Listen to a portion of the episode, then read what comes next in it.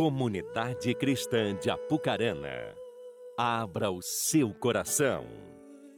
Momento da Palavra de Deus.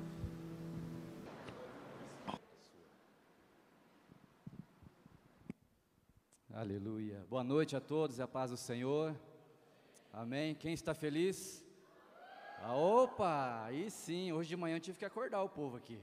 Né? De vez em quando a gente tem que dar uma acordada e falar, ajuda nós, né? Mas glória a Deus. Se você for para o Nordeste, não esqueça de apreciar o prato olho de cabra. Tá bom? Olho de cabra é muito bom. Fizeram uma cara ruim, eu não sei porquê, né? Mas é muito, é tradicional esse prato lá, tá bom? É isso aí, amém? Bom estar aqui com você. Glória a Deus pela sua vida. E eu quero antes de mais nada, né, dizer que todo, todo o ensino é importante. Né? Todo o ensino, tudo aquilo que você busca como aprendizado é importante. Falar inglês é importante. Né? O Cleves contou a história do, da manteiga de cacau, né? Tivemos um trabalho lá. Mas acho que foi na segunda viagem, a gente vai lembrando das coisas, né? Na segunda viagem, é, eu cheguei lá, estava no aeroporto lá, e eu falei, Cleves, estou com fome. Né? E, e ele é daqueles pai que viajou uma vez e na segunda já solta. Ele, ele deixa você fazer sozinho, né? Falei, Claire, estou com fome. Falei, ah, vai lá e pede alguma coisa. Falei, mas não sei falar inglês, né? Tipo assim, se vira. Né? Eu cheguei lá no, no negócio de lanche, eu não sabia pedir, dei uma olhada lá, né? E aí eu falei, e agora, né? Aí eu cheguei, né? falei, good night, né? Good night, o cara fez assim, né? tá bom, né? falei, eu aprendi isso lá na quinta série. Aí eu falei, sei contar até 10. Ele falou assim, hum, Falei, one, two, three, four, five, six, seven. Ele ficou olhando para mim assim. né? Aí eu falei assim, bom, X, né? X bacon. Acho que deve ser em inglês, né? X acho que é X, né? Falei, X bacon. Bacon é em inglês? Não. Acho que é, porque é bacon é barriga de, barriga de, de, de porca, né? De leitoa. Então, barriga de leitoa deve ser o bacon. Então, X bacon. Aí ele me deu alguma coisa lá, eu comi. Né? Mas só para descontrair aqui, para chamar a sua atenção, para esse momento importante. Eu tenho certeza que você já está sendo abençoado e também tenho certeza que cabe mais de Deus aí. Amém? Essa é uma palavra que eu vou ministrar ao teu coração. Hoje de manhã foi tremendo aqui o agir de Deus e eu imagino que não será diferente agora à noite. E como toda palavra, eu sempre friso, talvez você que presta atenção né, naquilo que a gente fala aqui, é, eu gosto muito de trazer uma mensagem que, vai, que faça, faça com que você é, reflita aqui ao longo da semana, ao longo da sua vida, e essa palavra não será diferente, tá bom? Eu vou aqui né, já me adiantar. Marcos 4, mas eu não, eu não quero que você abra a sua Bíblia. Aqui, talvez você está aqui pela primeira vez, segunda vez, aqui é meio diferente, né? Toda igreja abre a sua Bíblia aí e tal, mas é que, é, dependendo da tua versão, né, diferente da minha, a gente vai lendo e, e frisando algumas coisas aqui, que era importante no decorrer da mensagem. Tá bom? Mas Marcos 4 é, tem uma palavra muito interessante que diz assim: eu vou ler para você. Novamente, diga novamente. Novamente Jesus começou a ensinar à beira-mar. Reuniu-se ao seu redor uma multidão tão grande que ele teve que entrar num barco e assentar-se nele. O barco estava no mar, enquanto todo o povo ficava à beira da praia. Ele lhes ensinava muitas coisas por parábolas, diga parábolas, dizendo em seu ensino: ouçam, o semeador saiu a semear, enquanto lançava a semente, parte dela caiu à beira do caminho, e as aves vieram e a comeram. Parte dela caiu em terreno pedregoso, onde não havia muita terra, e logo brotou, porque a terra não era profunda. Mas quando saiu o sol, as plantas se queimaram e secaram, porque não tinha raiz. Outra parte caiu entre espinhos que cresceram e sufocaram as plantas, de forma que ela não deu fruto. Outra ainda caiu em boa terra, germinou, cresceu e deu boa colheita, a 30, a 60 e até 100 por um. Diga glória a Deus. Fecha os teus olhos mais um instante. Senhor, nós estamos aqui reunidos como igreja, e estamos aqui expostos à tua palavra, E nessa noite, Pai, eu quero pedir que os céus possam se romper, se rasgar, como nós cantamos ainda há pouco, que o nosso coração seja tomado pelo Teu Santo Espírito e que a nossa mente, Pai, possa abrir para aquilo que o Senhor tem para nós, trazendo revelação, transformação e, acima de tudo, entendimento daquilo que o Senhor tem para transmitir para nós essa noite. Eu oro, Pai, e te peço que todo ladrão da semente possa bater em retirada deste lugar, que nós possamos estar conectados no céu nesta hora e possamos sim, meu Pai, ser envolvidos pela tua presença, pelo seu amor e pelo seu querer em nome de Jesus. Amém. Amém. Graças a Deus. Novamente, lembra que foi o início do texto? Novamente, e o escritor, né, ele faz questão de frisar essa palavra, porque Jesus ele tinha esse hábito né? Qual hábito? De ensinar, de passar sua mensagem através de parábolas. E imagino que você já leu muitas delas, mas o que é uma parábola? Uma parábola é uma história contada, né? em que é, se pega exemplos aqui da terra para transmitir as verdades espirituais. E o motivo pelo qual Jesus fazia isso era alcançar o coração das pessoas mais simples, as pessoas que não tinham tanto entendimento. Você sabe muito bem que naquela época, né, as pessoas não tinham condição de estudar, elas tinham pouco entendimento, e Jesus ele utilizava-se desse método. Assim, ele tinha uma facilidade para fixar as verdades nas mentes daquelas pessoas que estavam ali expostas para ouvir a sua pregação. E também né, distinguir entre as pessoas de boa fé que queriam aprender e aquelas que viessem de alguma forma zombar e causar discussão e polêmica ali naquele momento. E eu quero fazer uma pergunta para você, já que nós estamos falando aqui em parábolas. É, você sabe quantas parábolas existem na Bíblia? Você já parou para pensar nesse dado? Já pesquisou? Quantas parábolas tem? Quem arrisca? Dez? Mais? Quinze? Quem chuta aí? Ei, Elin, você gosta dessas coisas, né? Eu gosto. Oi? Hoje não tem livro, tá? Não vou sortear livro, né? Estou escrevendo um livro, tá bom? Logo, logo ele fica pronto. Tá? Aquele dia eu sorteei livros aí. De manhã ninguém, ninguém ganhou, ninguém acertou, né? Mas hoje não vai ter livro, tá bom? É, é, é, é, é assim mesmo. Quem? Ninguém fala nada? Quantos? Vamos, gente. Me ajuda a pregar. Quanto? Você veio de manhã, né? Você veio de manhã, não veio, Duda? Aproximadamente 40 parábolas. Uau! Que coisa, não, a gente não imagina, não é? Eu acho que você se assustou com esse dado. 40 parábolas aproximadamente existem na Bíblia. E fato é que é, chama a atenção até dos próprios discípulos de Jesus. Porque lá em Mateus 13 diz assim: Então se aproximaram os discípulos e lhe perguntaram: Por que eles falam por parábolas? Ao que respondeu: Porque a vós outros é dado conhecer os mistérios do reino dos céus, mas aqueles não lhes é isso concedido. Ele continua em Mateus 13, 15: Porque o coração, diga coração, porque o coração desse povo está endurecido, de mau grado, ouviram com os ouvidos e fecharam os olhos, para não suceder que vejam com os olhos, ouçam com os ouvidos, entendam com o coração se convertam e sejam por mim curados. Então, Jesus ele tinha essa metodologia, ele tinha esse hábito, e eu não sei se você sabe que existe parábola até no Antigo Testamento. Ah, não, Elinho, aí você está querendo demais. Até no Antigo Testamento tem parábola. Não, não é possível, onde está? Eu falo para você, né? a Bíblia é um, é um, espetáculo, né? a Bíblia é tremenda, é, é maravilhosa. Quanto mais você mergulha nela, mais você quer se afundar. 2 Samuel 12, eu vou aqui parafrasear para você, tem um texto de 2 Samuel 12, em que é, o rei Davi ele passou por uma situação. Você conhece o rei Davi? Amém? Todos conhecem o rei Davi, né, o grande rei de Israel, o homem segundo o coração de Deus, né, um homem que foi ungido, escolhido e que governou ali o povo de Deus com excelência, mas ele tinha suas situações.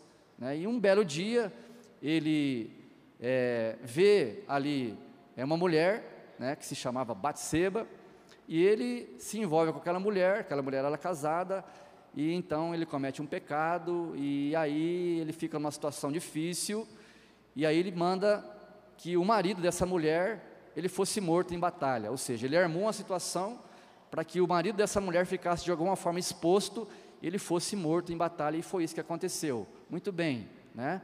Porém, é, tudo ficou escondido, mas eu digo para você que nada fica escondido aos olhos de Deus, não é? E um belo dia, ele estava lá no seu palácio, né, tranquilamente, e é, chega ali um enviado de Deus, o profeta Natan chega até ele e diz: Ô oh, meu rei, estou parafraseando aqui, né? Ele diz: Ô oh, meu profeta, que alegria em vê-lo. Pois é, então, preciso contar para você uma situação. É, senta aqui. E aí Natan começa uma história, ou seja, uma parábola. Ele diz: Olha só, Davi, existia dois homens, um rico e um pobre. O rico, ele tinha muitas ovelhas, tinha gado, tinha dinheiro, tinha tudo. Mas tinha um pobre que tinha apenas uma cordeirinha.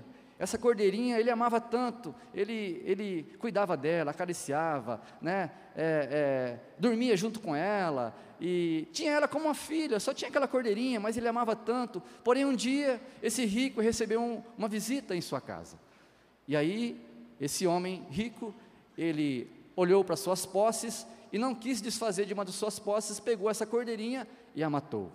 Puxa, Aí Davi ficou enfurecido: não, isso não pode acontecer. Esse homem tem que ser morto. E Natan fala assim: esse homem é você, Davi.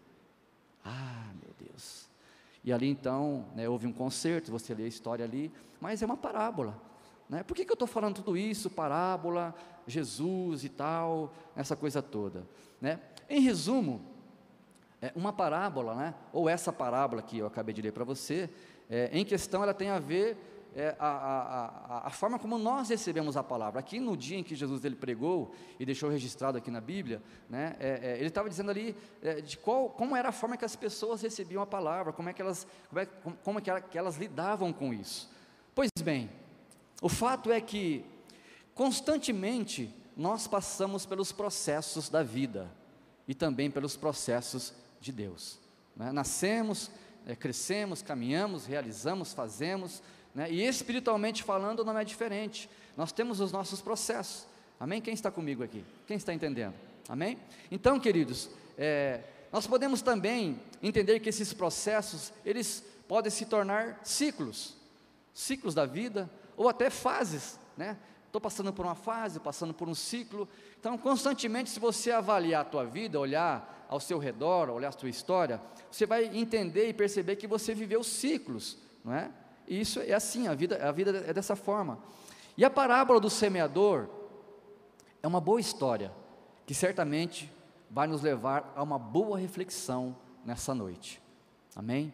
Então, que você possa de fato abrir o seu coração, o um entendimento, para que o Espírito Santo possa envolver a tua vida, o teu coração, sobretudo a tua mente, para que você saia daqui nessa noite diferente da forma que você entrou.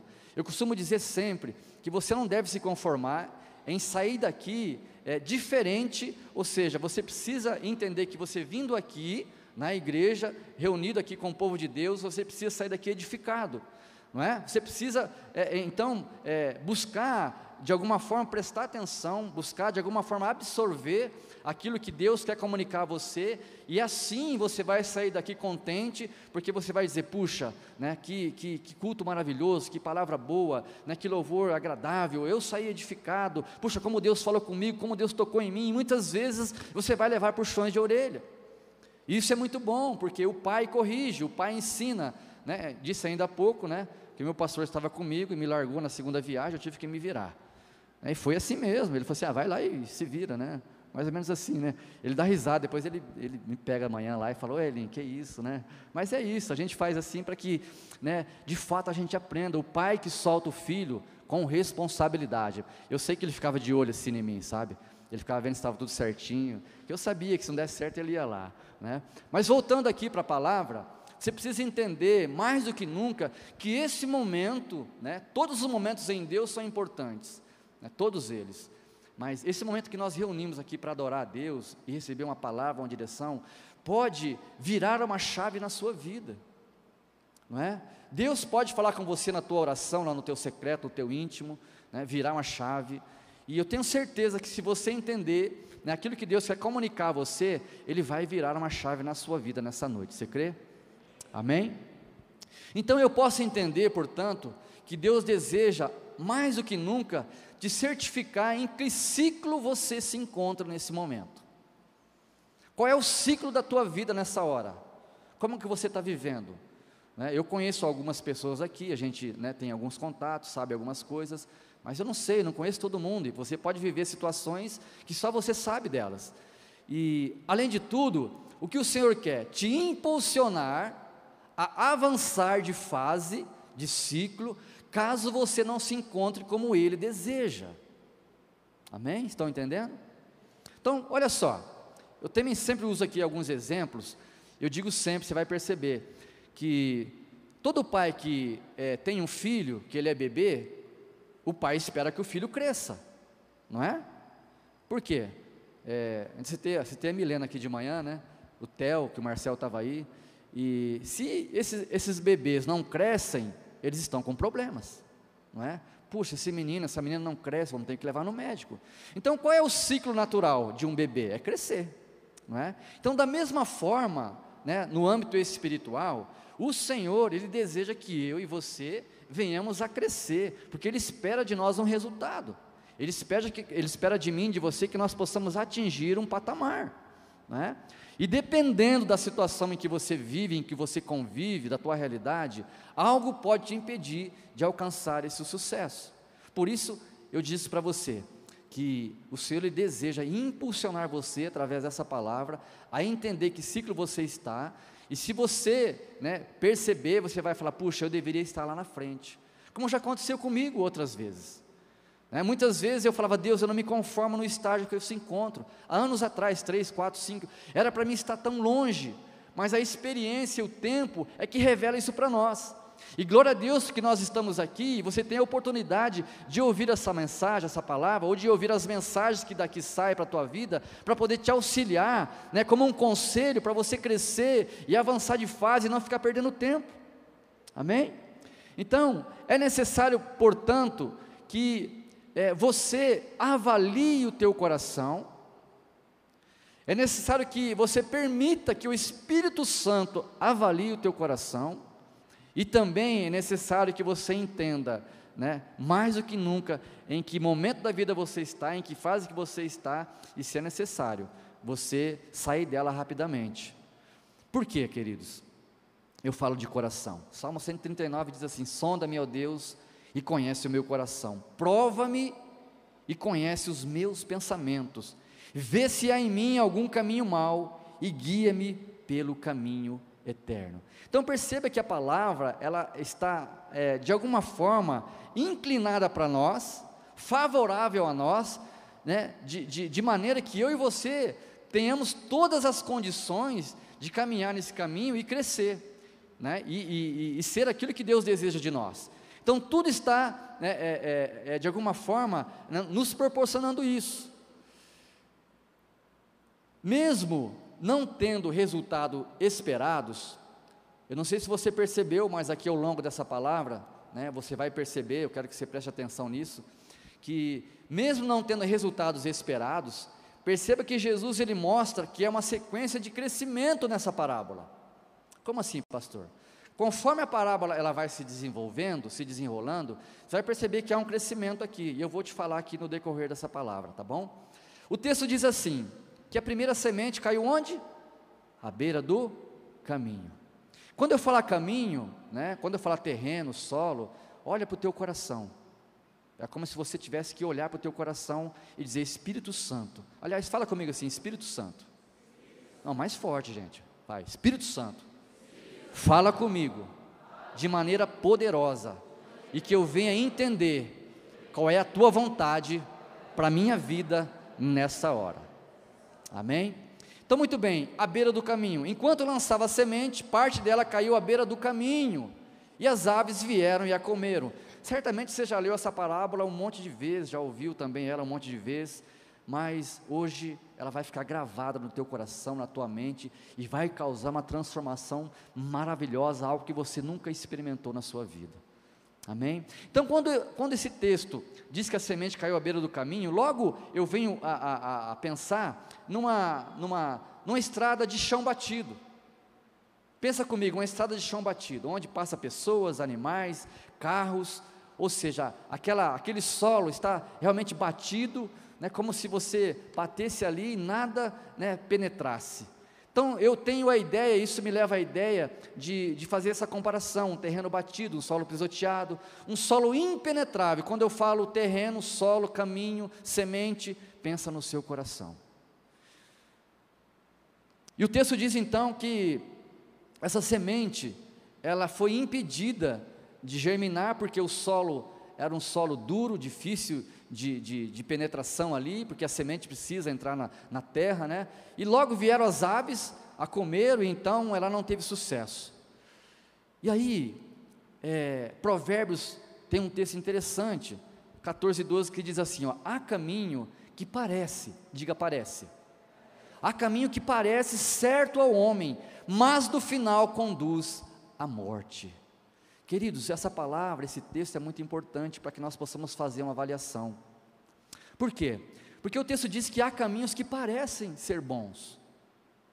E se tem algo que eu tenho entendido, tenho percebido né, nesses últimos é, meses, talvez alguns anos, é a sutileza do maligno.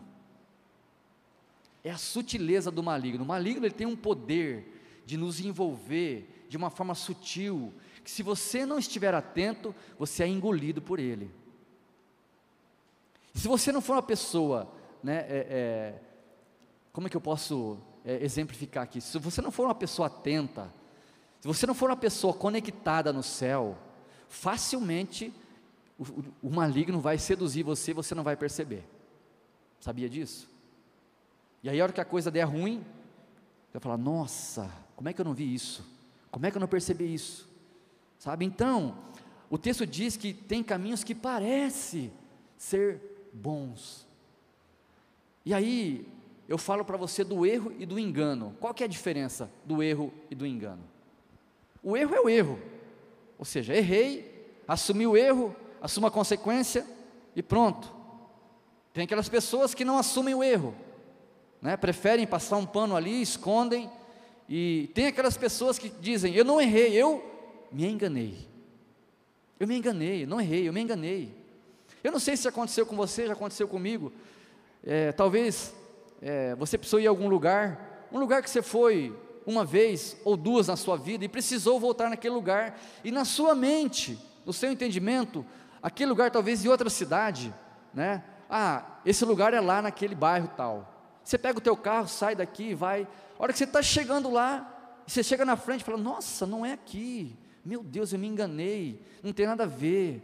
Então, queridos, parece que o caminho era um caminho correto, mas no final não era o caminho, ou seja, houve um caminho de engano. E o maligno, ele é expert em trazer isso para nós, trazer esse engano. E pessoas que muitas vezes são envolvidas por ele andam nesse caminho de engano.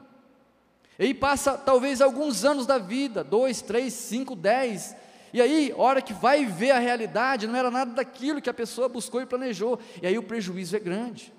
Quantos estão entendendo? Amém? Então, as pessoas, elas precisam entender que existem caminhos, mas só há um caminho, o caminho da verdade, o novo e vivo caminho. Afinal de contas, foi nesse novo e vivo caminho que nós recebemos um convite para caminhar com Cristo. Sim ou não? Há mais de 20 anos atrás, num culto como esse, eu estava ali algumas vezes visitando a igreja, eu levantei a minha mão e disse: Senhor, eu estou aqui, eu quero entrar nesse caminho novo, eu não sei nada, eu não conheço nada, mas me guia, me leva para onde que eu tenho que ir, eu não sei, eu simplesmente me entrego ao Senhor. Então ali começou um processo na minha vida, e imagine que na sua também. Talvez faz pouco tempo, talvez faz um pouco mais de tempo, talvez faz muito tempo, mas o fato é que esse processo espiritual começou a acontecer em nós e através de nós. Então eu preciso entender que esse processo é um processo de crescimento. É um processo que o Senhor Ele espera que eu e você possamos atingir estágios, possamos viver é, é, ciclos de vitória, onde Ele se alegre com a minha e com a sua vida. Preste atenção, o Senhor quer colocar você em lugares altos, não para você aparecer para o mundo, não, mas para você aparecer para Ele e ser a diferença. Amém? Então pode ser que você esteja passando por uma fase de engano, uma fase onde o seu coração é totalmente envolvido pelas coisas do mundo e de alguma forma ele endurece e você não aceita, você não aceita a correção, você rejeita aquilo que te fala, você não permite que o Espírito Santo toque em você de uma forma que produza esse crescimento. Talvez você esteja passando por esse ciclo onde você ouve a palavra e rapidamente vem as aves do céu que se comparam ao maligno e rouba a mensagem, rouba a palavra, rouba aquilo que Deus quer colocar em você, rouba aquilo que é precioso e você não está percebendo porque você pensa e pensa que esse caminho parece que é bom. Parece que é bom, mas quando você perceber, quando você abrir os olhos, você vai dizer: aonde é que eu estou? O que é que está acontecendo? Imagino que você já tomou anestesia, se não tomou, é mais ou menos assim: você toma anestesia para fazer um procedimento, e aí, a hora que você acorda, você fala: onde que eu estou? Eu lembro que eu entrei no quarto, agora eu estou aqui, né? Então, queridos, é mais ou menos assim, a sutileza do maligno, ela rouba esse espaço de tempo de você e não permite esse crescimento, assim como o Senhor está pregando essa parábola aqui para aquele povo. Como eu disse, você conhece muito bem essa palavra, essa parábola. Então, por mais que você enfrente situações, entenda que o seu coração não pode ser um coração fechado. O seu coração tem que ser um coração disposto, inclinado a receber o novo de Deus. Amém? Segundo terreno, onde foi lançada a segunda semente? Caiu aonde? Em solo pedregoso. É isso?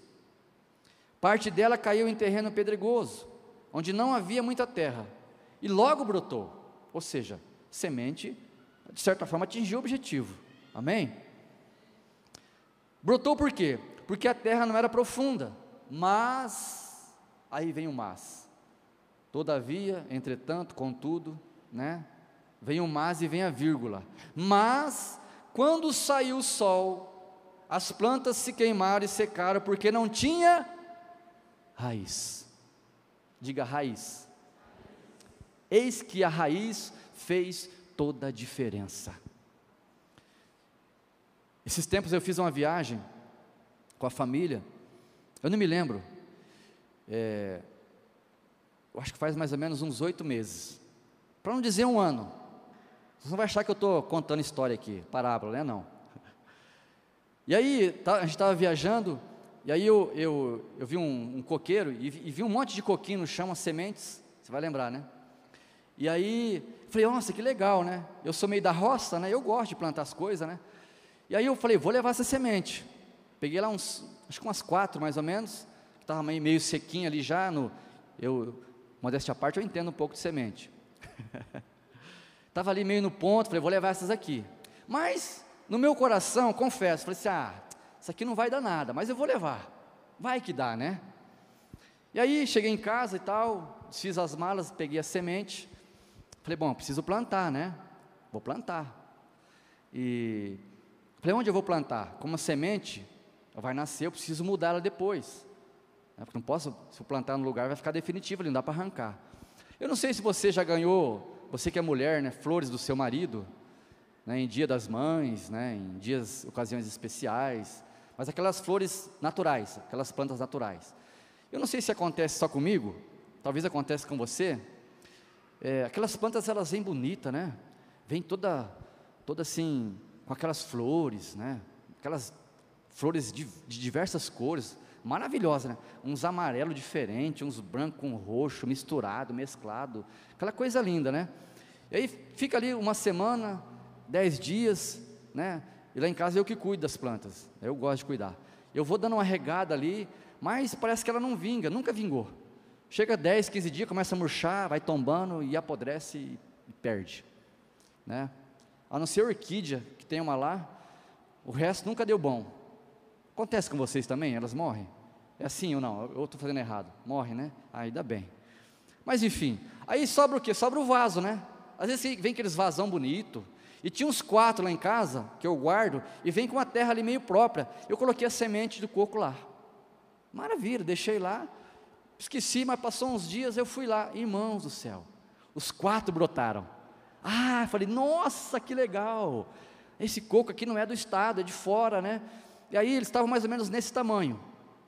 Falei, bom, legal, preciso mudar daqui, né? Já tinha em mente um lugar que eu ia plantar, né? E aí fui arrancar, né? Com todo o cuidado, que eu sei que tem, tem que ter o cuidado. Fui ali, fui colocando a mão, né? Aí localizei mais ou menos ali a raiz, ainda estava um, um coquinho ali, né? No finalmente da vida, mas aí eu achei a raiz. Aí eu achei a raiz, comecei a, a, a cavucar mais, comecei a cavucar mais. Irmãos, eu fiquei impressionado. A raiz era desse tamanho. Não estou mentindo, não preciso mentir. Era desse tamanho a raiz. Eu falei, meu Deus, né? E aí onde eu ia plantar era um lugar meio, meio duro ali. Eu falei, vou ter que fazer um buraco aqui, né? De forma que caiba essa raiz. E aí eu consegui plantar e plantei todos, estão lá. E, enfim, estou falando aqui de raiz. O texto fala de raiz. A planta, essa semente, ela atingiu de certa forma o seu objetivo. Ela germinou, né? ela, ela criou uma raiz, porém, teve um agravante aqui. Não é? Teve um agravante. A raiz não era profunda. Isso tem tudo a ver com a nossa vida, com a nossa caminhada, com o nosso dia a dia, na vida espiritual principalmente, porque nós precisamos né, nos fortalecer e a raiz é que dá todo o suporte, a raiz é que dá todo o sustento para uma planta, para uma árvore. Você sabe muito bem quando tem esses vendavais, às vezes é muito forte, a, árvore já tem uma certa idade, arranca e você vê aqueles, aquelas raízes enormes, né? Chegou o tempo, mas enfim, a raiz ela faz toda a diferença na nossa caminhada cristã. Por isso Jesus ele utilizava desse método e diz aqui que as pessoas que não têm raiz são aquelas que vêm e que vão, ou seja, pessoas inconstantes. E eu imagino que você conheça pessoas que têm essa característica aqueles que não conseguem se fortalecer, se firmar, a gente conversa com pessoas, aconselha, e a gente vê que essas pessoas elas ficam nesse ciclo, parece um ciclo vicioso, é um, dois, três anos, o mesmo discurso, o mesmo problema, a mesma situação, e você aconselha, você direciona, faça isso, faça aquilo, você precisa permanecer, você precisa participar, você precisa se envolver, mas as pessoas sempre vêm com os mesmos discursos, e isso me leva a entender que são pessoas que não têm raízes profundas. E você ter uma raiz profunda vai fazer toda a diferença nesse ciclo e no processo que você vai passar pela sua vida. Amém? Quantos estão entendendo? É importante que você entenda que sem raiz você não vai permanecer, ou seja, as adversidades da vida que não são poucas e a todo momento está batendo na nossa porta, elas vão vir, se você não estiver forte, você vai se esparramar. Você não vai aguentar, você não vai suportar. E a gente percebe isso no dia a dia. As pessoas que têm raízes não profundas, raízes rasas, elas não irão permanecer e vive nesse ciclo vicioso, como eu disse. Hoje está bem, amanhã está bem, tem um mês bem, mas aí o outro, dois, três, quatro meses, aquela luta, aquela peleja, e fica indo e vindo, irmão, não é, não é para isso que Jesus te chamou. Ele te chamou para você ser constante. Pessoas que têm problema com, com aconselhamentos, pessoas que não conseguem romper certas situações. Tem casais que a gente conversa dois, três anos. Queridos, é dois, três anos, às vezes, com problema no relacionamento. Meu Deus, como pode isso? São pessoas que não conseguem romper. Por quê? Porque muitas vezes não tem essa profundidade que é necessário ter. E aí fica nesse movimento. Não tem constância no trabalho. É dois, três meses, cinco, seis meses, já está em outro emprego, já está desempregado. Aí, pastor, estou desempregado de novo.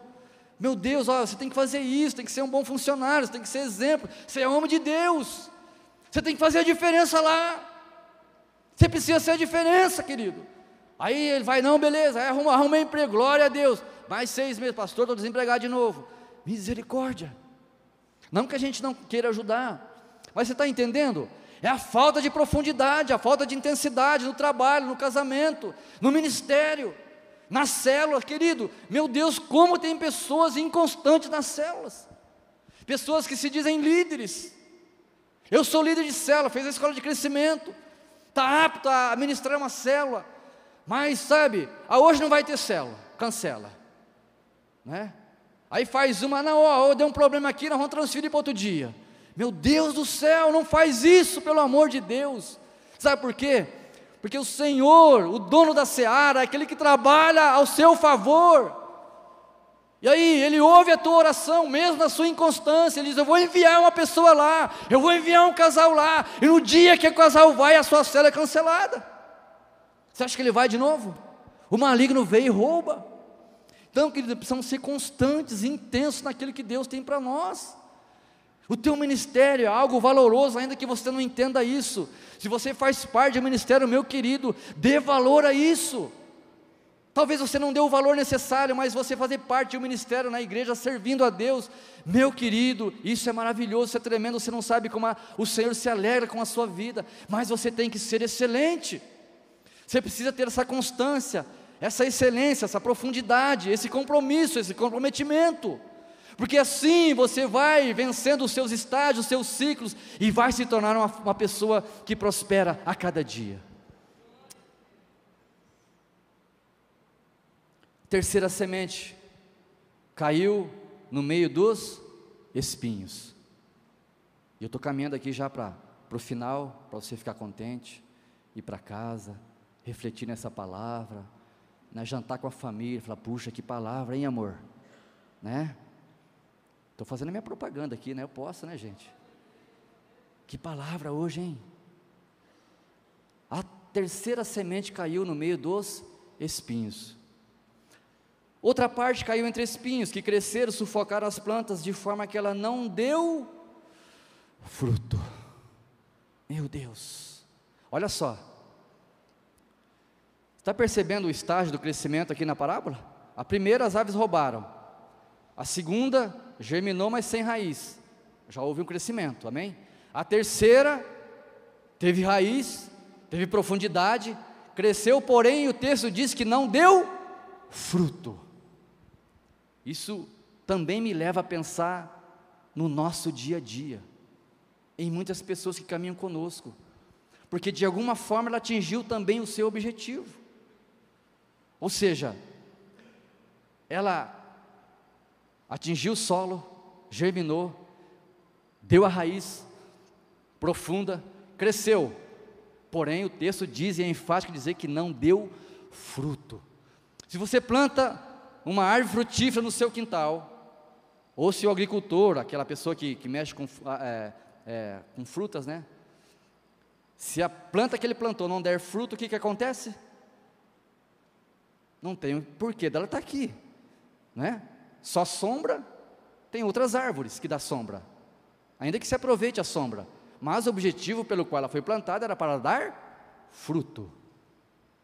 E aqui Jesus ele está contando essa parábola para aquele povo, né, que não tinha muito entendimento, e hoje eu estou aqui replicando essa parábola para você de uma outra forma, porque você tem entendimento, você aceitou Jesus, você entregou sua vida para Ele, você entendeu que esse novo caminho é um caminho de, de, de libertação, de cura, de, de, de, tudo que de melhor possa acontecer na sua vida. Afinal de contas, né, foi para isso que Jesus se manifestou, para desfazer as obras do maligno. Então, querido, eu preciso entender que a Bíblia está cheia de promessas para a minha vida e eu preciso, de alguma forma, acessar essas promessas, mas tem uma forma, tem um caminho, tem um meio, tem um jeito, e eu preciso vencer os meus ciclos. Porque se eu ficar parado, eu vou ficar somente bebendo leite, o leite materno, e vai chegar uma hora que ele não vai ser mais suficiente para mim. Então eu vou ter problema. E aí o médico vai falar assim: você não pode mais beber leite, mãe. Não pode dar mais leite para o teu bebê, ele precisa de comer papinha, precisa de comer alimento sólido. E nós estamos falando aqui de alimentos sólidos, porque eu imagino que a maioria de vocês que estão me ouvindo são pessoas que caminham na fé há muito tempo, ou seja, não são mais bebês. Amém? São pessoas que não, eu não estou nem falando aqui dos frutos do Espírito. Se eu entrar nessa questão aqui, eu vou longe, então só pensa, né? Que nós precisamos manifestar também o fruto do Espírito: amor, bondade, paciência e por aí vai, não é? Mas aqui também, né, se assemelha àquela pessoa que não consegue manter uma vida de testemunho. Por quê? Eu entendo que fruto é a semelhança daquilo que você produz. Amém? Laranja não produz abacaxi, abacaxi não produz uva, e uva não produz melancia. Então eu preciso gerar segundo a minha espécie. E Deus não vai permitir que espécies ruins sejam geradas da, através da minha vida, a não ser que eu seja um fruto de excelência. Que silêncio. Eu preciso gerar segundo a minha espécie.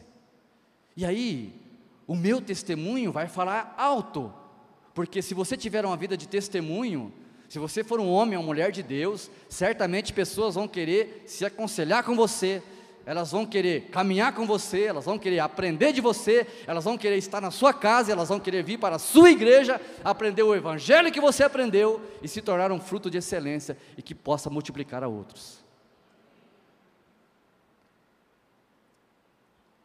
Essa semente caiu no meio dos espinhos, porém, o texto diz que vieram os espinhos e cresceram mais que a planta e a sufocaram.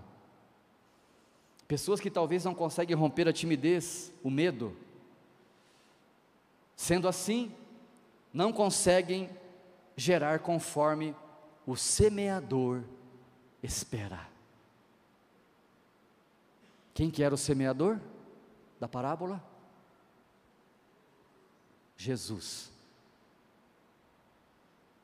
Ou seja, se eu não tenho uma vida de testemunho, de profundidade, se eu não cresço e gero fruto, o semeador não irá se alegrar comigo. Olhando para mim, ele vai dizer: Bom, esse, esse pé de fruta não está atingindo o objetivo, então não tem por que ele estar aqui. É uma palavra dura, é uma palavra dura, forte, eu sei, mas, como disse o pastor Cleves ainda há pouco, nós temos o compromisso de transmitir para você a verdade, porque não podemos correr o risco de ser impedidos de sermos conduzidos com Jesus quando Ele voltar. Amém? Então a nossa vida aqui faz toda a diferença. A nossa vida aqui hoje faz toda a diferença. Então eu estou aqui construindo um caminho, te ensinando né, algumas coisas importantes para que você possa se livrar né, de, de situações que impedem o seu crescimento, nas situações embaraçosas. Como tem pessoas que são embaraçosas na vida. Meu Deus do céu! Como tem pessoas que têm problemas e mais problemas e, e vivem no problema e atrai mais problema e não consegue sair talvez daquela, daquele, daquela, da, daquele, como é que fala? É, novelo, né?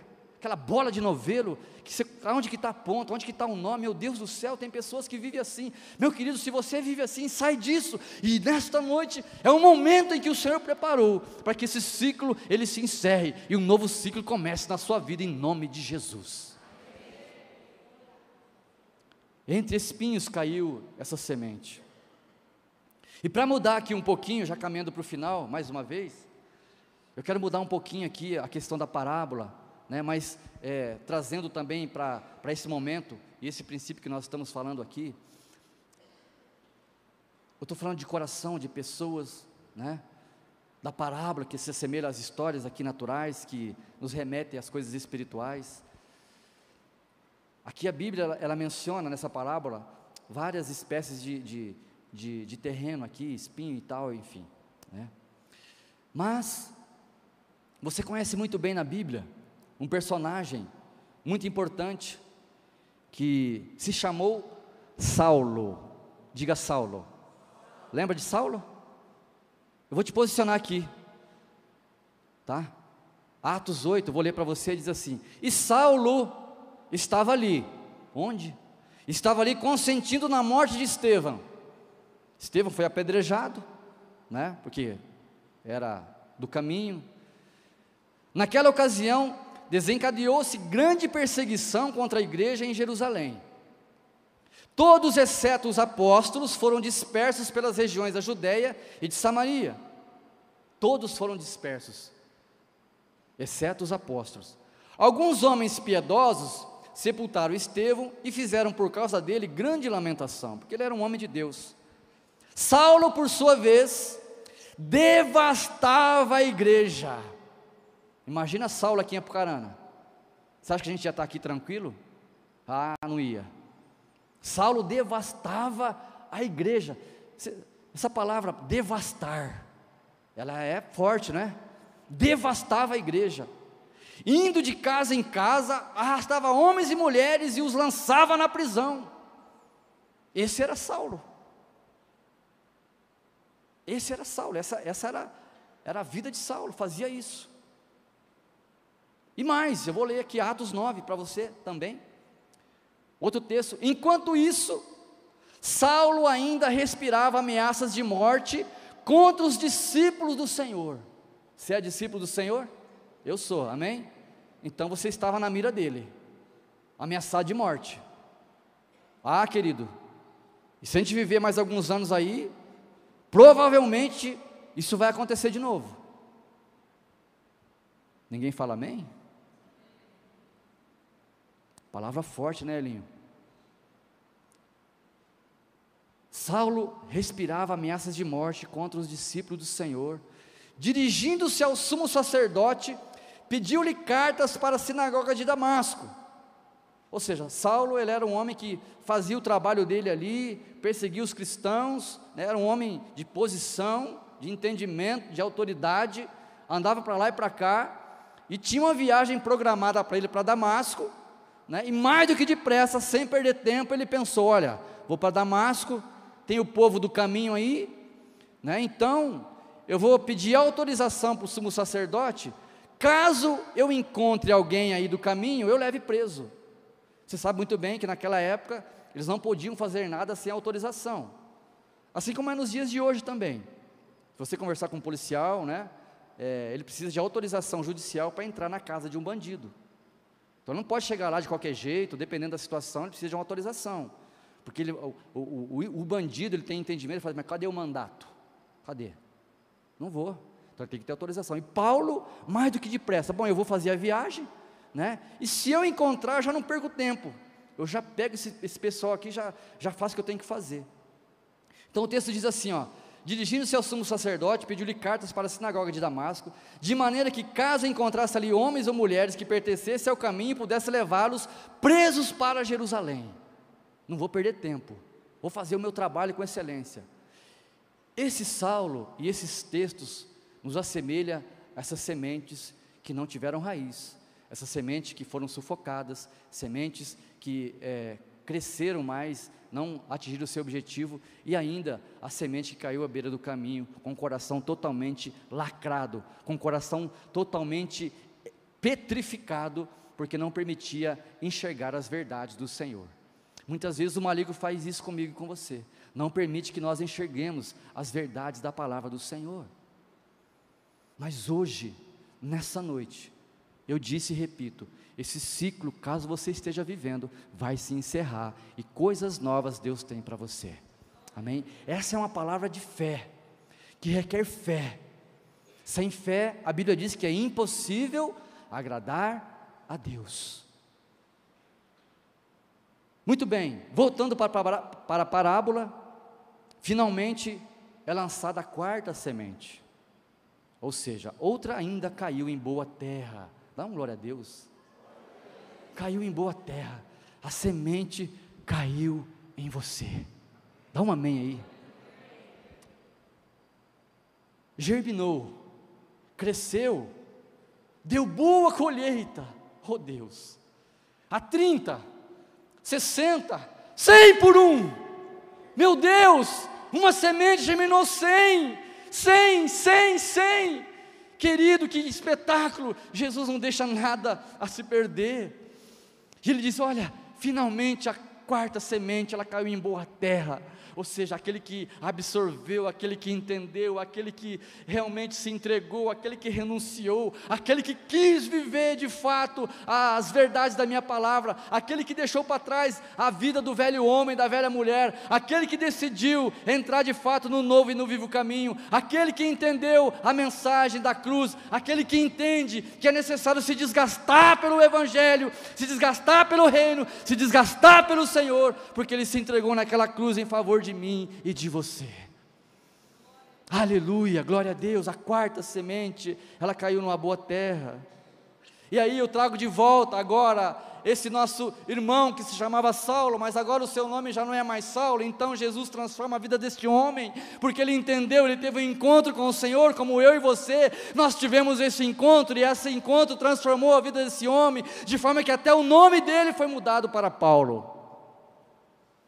E aí o texto de 2 Timóteo diz assim: é ele dizendo, Paulo, aquele que perseguia, de coração endurecido, que devastava a igreja, que perseguia os cristãos, que lançava eles da prisão.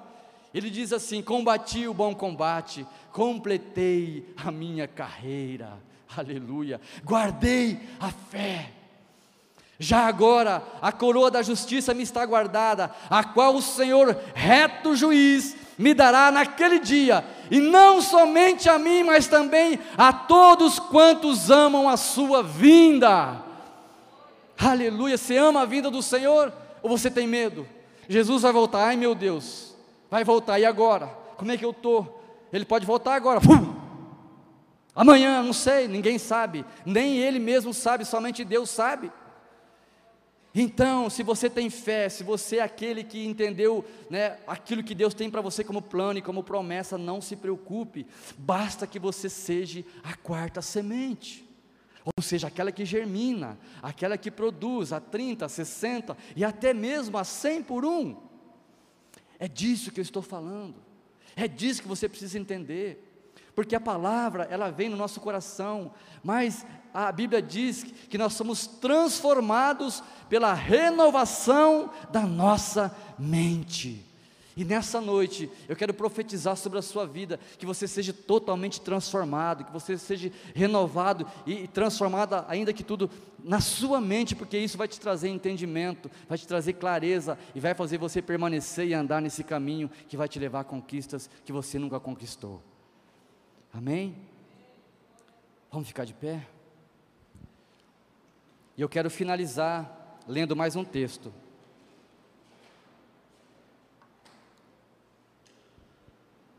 Jeremias 17, 9 diz assim: preste atenção, queridos.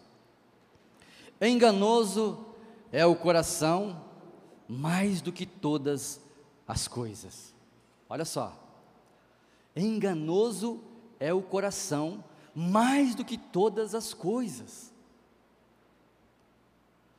E o texto continua: e desesperadamente corrupto. Meu Deus, nosso coração é corruptível. E se você não vigiar, se você não se conectar em Deus, você pode ser facilmente conduzido pela corrupção que está no seu coração, no nosso coração, se eu não me manter firme. Eu posso ser levado por isso, por aquilo, pelas vozes do mundo, né? Você que dá voz, você que dá ouvido àquelas vozes que tentam tirar você desse caminho, queridos, você não pode permitir isso. Enganoso é o coração mais do que todas as coisas e desesperadamente corrupto. Quem o conhecerá? O escritor faz essa pergunta: Quem conhece o seu coração? Quem é que conhece o seu coração? Eu, o Senhor, esquadrinho o coração e prova os pensamentos, e isto para dar a cada um segundo o seu proceder, segundo o fruto das suas ações. Estão entendendo? O Senhor conhece o seu coração, Ele prova o teu coração, porque Ele é enganoso. Isso para quê? Para dar a cada um segundo aquilo que você faz.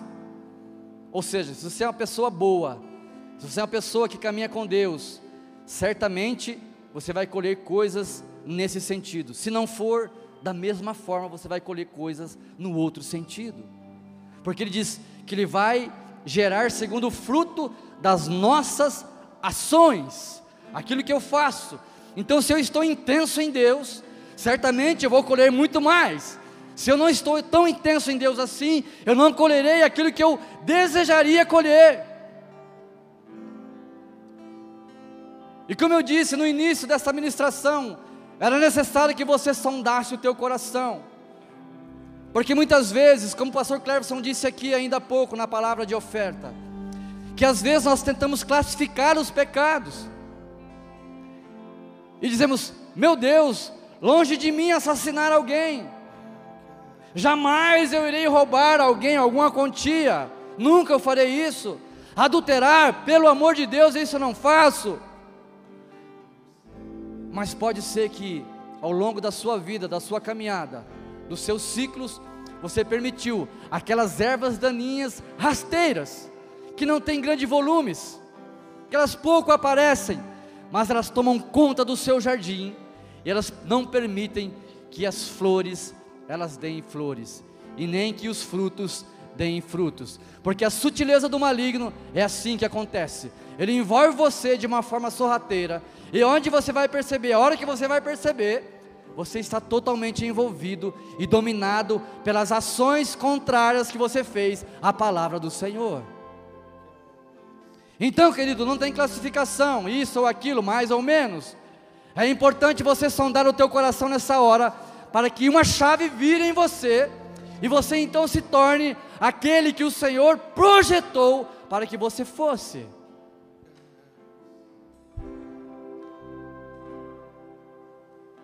O semeador, o semeador, preste atenção, o semeador jamais irá lançar uma semente ruim em um terreno. Talvez você esteja pensando aí agora, mas eu sempre fiz errado. Na minha vida tudo deu errado. E eu acho que eu não presto mesmo. Eu acho que não vai dar para mim. Eu não, não consigo, eu não faço, não tem jeito. Não, querido, Deus olhou para você e disse: Eis aqui a minha semente, e eu cuido dessa semente, de forma que ela vai produzir o fruto pela qual eu a designei.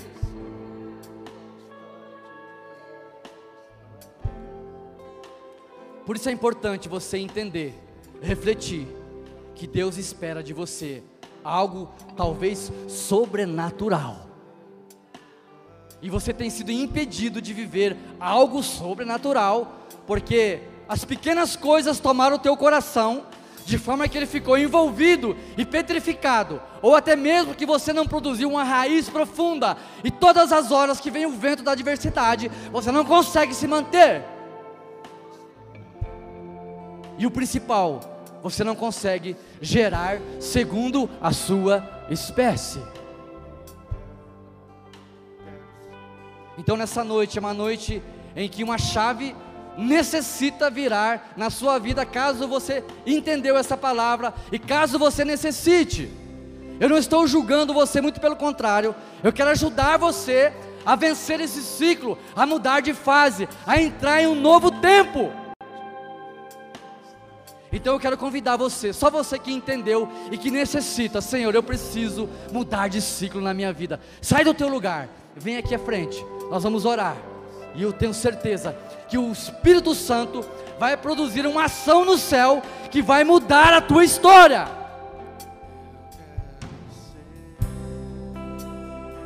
Aleluia. Aleluia. Venha, venha, querido. Mas venha crendo. Só você que crê, venha. Não é para mim. Não é para mim que você está vindo aqui. Não é por mim como eu disse, é uma, é uma ação do céu que vai acontecer através da fé. O simples fato de você sair do seu lugar já demonstra a sua fé. Vem, vem, vem. Não tenha vergonha, não tenha medo, não fique tímido. Se a sua raiz, se a sua raiz hoje, ela não está profunda, sai do seu lugar. Sai daí, vem para frente. Oh! Oh!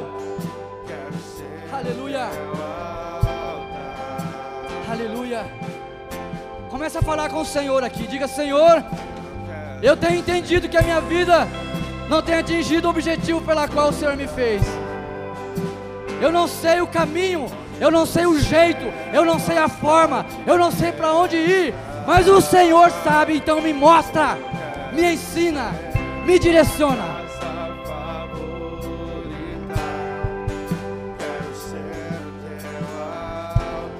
Se coloque na presença dEle. Abra o teu coração nessa hora. Fale com Ele. Aquilo que você precisa, aquilo que você deseja, aquilo que você espera, aquilo que você já ouviu como promessa, mas nunca aconteceu em você, nem na sua casa, nem na sua família. Você só vê isso acontecendo na vida do seu irmão, do seu vizinho, mas a tua não. Hoje isso vai cair por terra. Ei! Ei! Abre o teu coração, o teu entendimento e saiba que há um Deus que olha por você.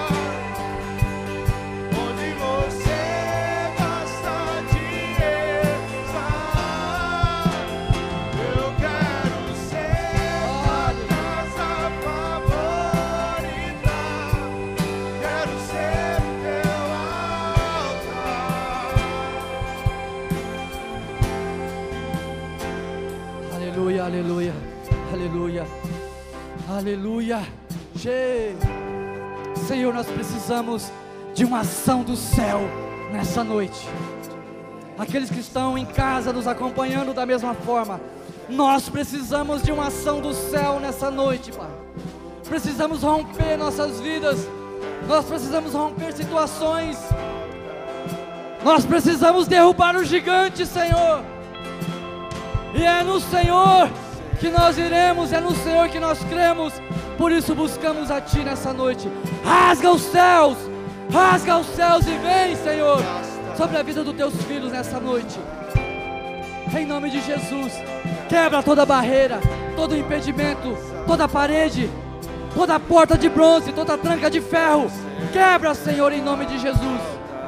E nos transforma, nos faça frutíferos nos faça frutíferos, conquistadores, em nome de Jesus, em nome de Jesus, Senhor. Derrama da tua graça, Pai. Derrama, Pai, da tua graça. Derrama do teu poder. Derrama, Espírito Santo. Derrama do teu poder. Derrama, Espírito Santo. Enche, enche, enche, Pai. Enche a tua casa. Enche a tua casa favorita. Enche, Espírito Santo. Toca, toca nas vidas aqui, Senhor. Toca em nome de Jesus. Em nome de Jesus, em nome de Jesus. Fala conosco, Senhor. Fala conosco, Espírito Santo. Fala conosco, Espírito Santo. Em nome de Jesus. Toca no nosso íntimo. Toca no íntimo, Pai, do nosso coração. Lá no profundo, onde só o Senhor conhece, Pai. Transforma a nossa vida. Transforma a nossa realidade. Transforma a nossa realidade, Pai. Em nome de Jesus. Em nome de Jesus. Em nome de Jesus, Senhor. Toca, Pai, neste casal. Toca no ministério deste casal, Senhor. Abre portas, abre caminhos. Pai, mostra a tua verdade e a tua luz. Para que os pés dos teus filhos não vacilem, Senhor, diante da tua presença. Eu quero ser. Declare isso. Declare isso.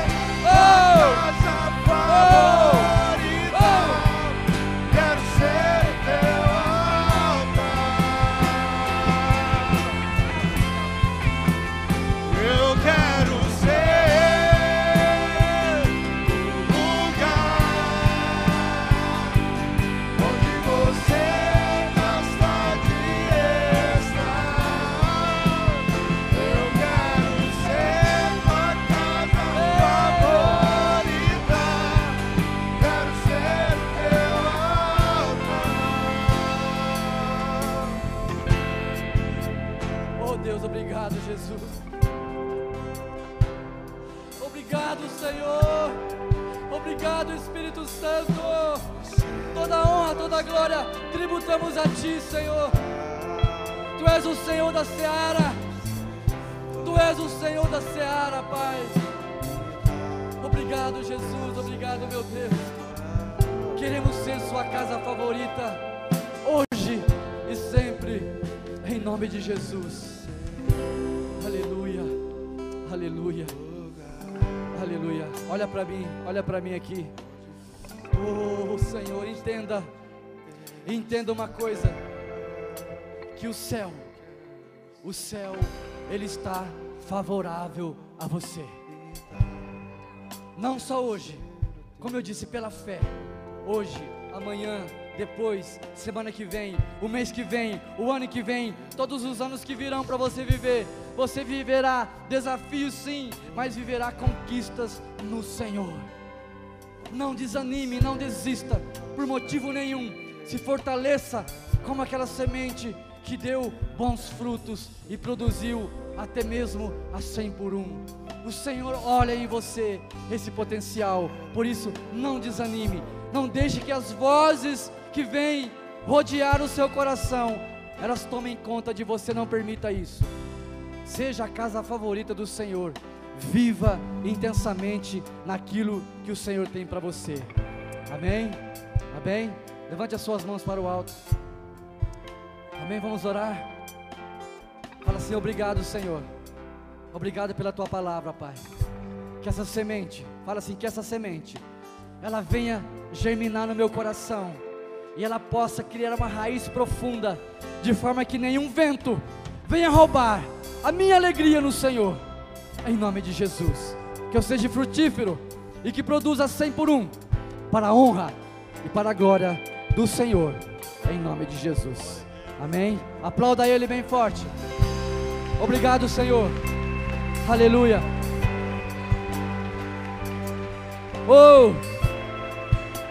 Oh! Obrigado, obrigado, obrigado. Deus te abençoe. Te dê uma semana de vitória.